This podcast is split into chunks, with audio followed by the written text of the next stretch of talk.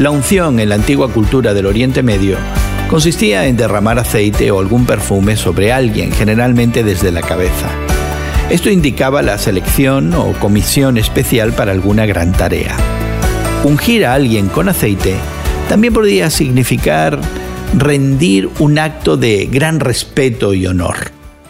Hoy en la palabra primera de Juan 2, 24 al 29, usa el concepto de ungir de forma un tanto diferente. La frase la unción que de Cristo recibieron los creyentes es aquí una imagen de la salvación.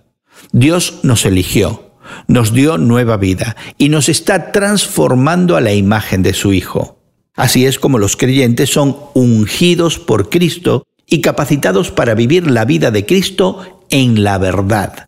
Esta unción no se merece, es una elección que resulta de la gracia de Dios. Sin embargo, permanecer o mantenerse en Cristo, según Juan, parece ser elección nuestra. Pero presta atención, nuestra elección de permanecer se hace en respuesta a la elección de Cristo de salvarnos. Nuestra elección es por Él y solo gracias a Él. Permanecer fiel a la verdad del Evangelio es permanecer unido a Dios y caminar en la luz. Y tan solo Cristo lo hace posible para ti.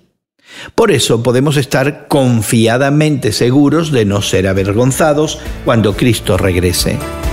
La unción de Cristo jamás fracasa. Hoy en la Palabra es una nueva forma de estudiar la Biblia cada día. Encuentra Hoy en la Palabra en tu plataforma de podcast favorita. Más información en hoyenlapalabra.org.